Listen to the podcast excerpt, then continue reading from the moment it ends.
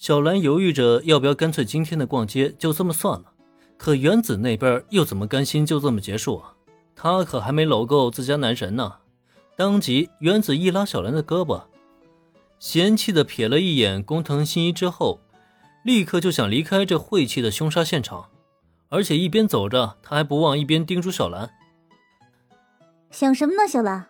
赶紧跨上林恩的胳膊，这可是咱们作为私人助理的责任。”眼睁睁看着一行三人远去的背影，尤其是小兰，虽然有些犹豫，但却比之前更加熟练地搂住林恩的胳膊一幕。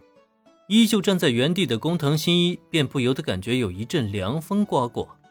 人家是一对美少女左右相陪，妥妥的人生赢家姿态。可自己呢？左边躺着一具尸体，右边躺着五花大绑的凶手，这一对比下来，差距真的不要太明显了。这莫名的工藤新一只觉得眼角有些湿润。可恶，自己才没有什么羡慕的呢！自己的人生中只要有推理就足够了。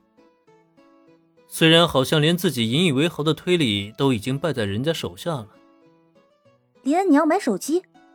你早说啊！咱们现在就去。秋风中萧瑟的工藤新一暂且不管，再将画面转回到林恩一行这边。按照林恩原本打算，他是准备趁着逛街的机会买些日常衣物，但这次的意外打卡任务却让他不得不暂时中断这个念头了。没办法，经历了上次的身体强化之后，林恩发现，这种强化除了会增加他的身体素质以外，同时也会对他的身体进行一定幅度的调整，比如增加身高和肌肉。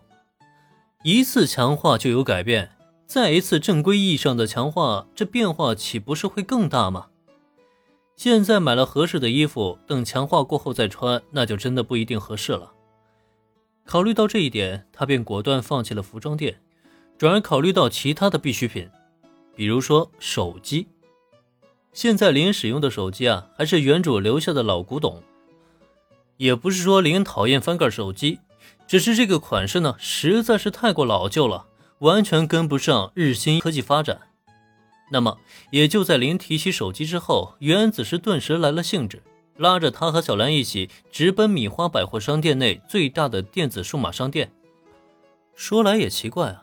穿越到这个世界以后呢，林发现这里有很多东西都与他曾经的世界有着不小的区别。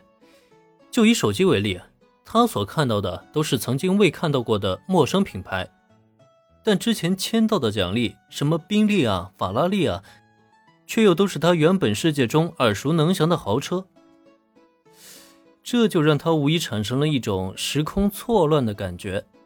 是因为这里是宗漫世界的缘故吗？又或是出于其他的原因呢？